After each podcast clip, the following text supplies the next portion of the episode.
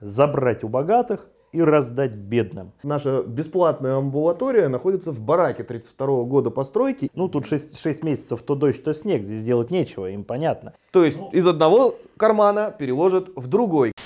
Здравствуйте, дорогие наши подписчики. Сегодня я, Алексей Петропольский, а поможет мне Глеб Подъяблонский, обсудим такую резонансную тему, которую обсуждали на всех уровнях на протяжении последнего года, как прогрессивная шкала НДФЛ. Проще говоря, как э, принцип работы Робин Гуда. Забрать у богатых и раздать бедным. Но в нашей ситуации в лице бедных будет выступать государство. Ну, самое бедное. Э, Глеб Валентинович, скажите, вот ваше мнение. Все-таки огромное количество развитых стран европейских имеют такую прогрессивную шкалу. Правда, многие богатые оттуда стали резко уезжать, отказываясь от гражданства и меняя страны пребывания и страны хранения капиталов.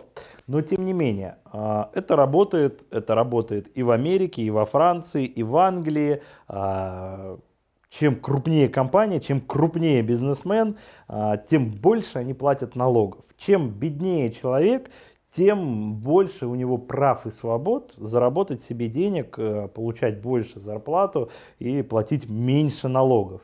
Сработает ли такой подход в России? Я думаю, что нет. На самом деле, мое глубочайшее мнение, что оно нигде не работает, потому что это закон сообщающихся сосудов. Мы живем в обществе, построенном по принципу капитализма. У нас управляет страной капитал, то есть богатейшие предприниматели, которые проводят своих людей во власть, и эта власть отстаивает в первую очередь их интересы, ну и старается, чтобы, так сказать, низы общества не загрызли верхи, ну, получая некие сигналы от населения в виде митингов, забастовок, демонстраций и так далее. Итак, что у нас предлагается? У нас предлагается сделать для богатых людей более высокие налоги, чем для людей средней обеспеченности, и полностью отменить их для людей, находящихся ну, ниже черты бедности. Но получается следующее, что богатые люди, то есть тот самый капитал, который, собственно, и назначает эту власть, ну, в той или иной степени, по крайней мере, проводит ее, не секрет, выборы стоят денег везде, Политика вообще с деньгами Да, политика напрямую аффилирована да, с деньгами. И вот они забирают я, у этих же богатых, толстых денежных мешков деньги, забирают в некие государственные фонды, для того, чтобы эти государственные фонды распределили их в неких социальных институтах, которыми будут пользоваться низы общества. Ну, ну во-первых, наша социальная политика, она всем широко известна. Вот я живу в ближайшем Подмосковье, у нас наша бесплатная амбулатория находится в бараке 32 года постройки из современной техники. Там только кассовый аппарат есть и компьютер, на котором электронные больничные выдают. Ну вот у богатых заберут и сайдингом обошьют. Э, да у нас и сейчас-то на самом деле э, от них сильно туда золотой дождь проливает является. А во-вторых, то самое главное, заберут у богатых и отдадут государство, которым правят эти самые богатые.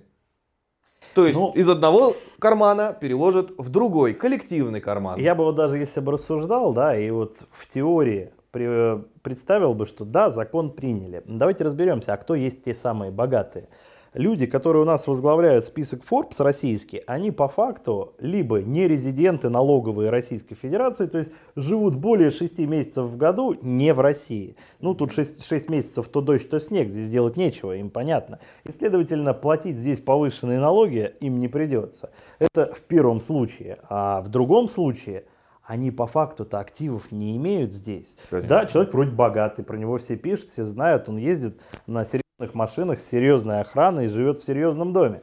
А, и владеет, казалось бы, целым мультитрансатлантическим холдингом. Но если мы а, в детали окунемся, а дьявол всегда кроется в деталях, то машина находится в залоге или в лизинге, или на компании. А, все его учредительные компании, где он учредитель, они принадлежат неким трастовым фондам, зарегистрированным на Бермудских островах, в которых мы даже никогда не посмотрим этот трастовый договор и конечного выгодополучателя. И в целом вот вся эта картина топа тысячи компаний, за счет которой живет Российская Федерация, она полностью офшорно-трастовая и совершенно закрытая а, для обывателя, для налоговой, да вообще для всех. Конечно, у всех на слуху, все знают, кто здесь принимает решения, но юридически этот человек по доверенности принимающий решения. Я бы даже дополнил, что если взять наши фирмы, ну вот, например, там один зеленый банк недавно отчитывался о многомиллиардных убытках. Недавно наша другая вот желтенькая нефтяная компания тоже отчитывалась о том, что убытки сплошные. Невыгодно у нас оказывается бензином в стране торговать.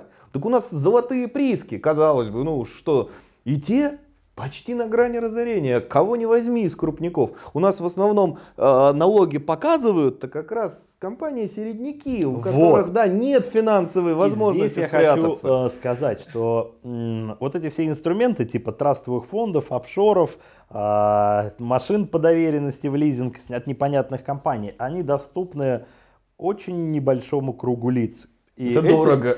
Да, эти лица, они имеют действительно огромные капиталы и возможности, чтобы не платить эти деньги и налоги.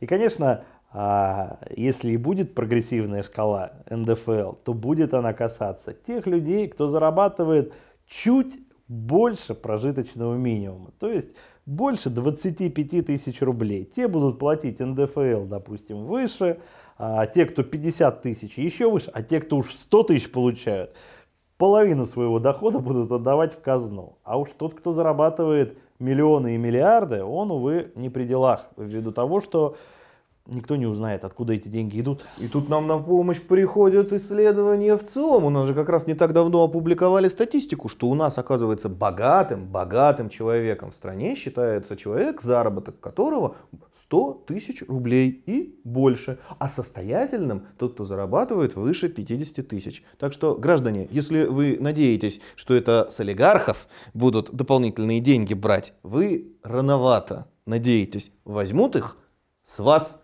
Машинку купили за полтора миллиона? Да вы, можно сказать, крес. Надо поделиться.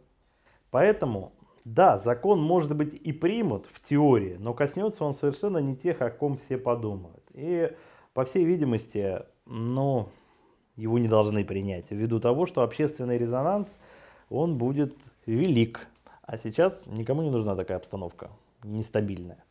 Поэтому, ну, тему, я думаю, можно сказать, закрыли, а, просуждали. И, собственно, начать-то надо с чего? Начать надо с того, что э, разобраться с теми, кто уже сейчас эти деньги заработал и зарабатывает в разряде миллиардов рублей, и с теми компаниями и их владельцами. А уж потом браться за граждан, и за прогрессивные ставки, и за суммы заработка и прочее.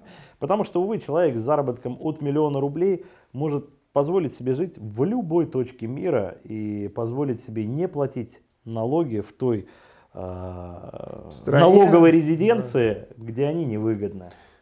Уже 150 лет назад было сказано, что единственный способ заставить владельца бизнеса, промышленника э, платить налоги, это обкладывать налогом не его заработок, а средства производства, потому что завод под мышку не возьмешь и не убежишь с ним. Поэтому подписывайтесь на наш канал, ставьте лайки и пишите комментарии. А мы будем стараться освещать самые резонансные законопроекты и говорить свое мнение о них. До свидания. Всего До новых доброго. встреч.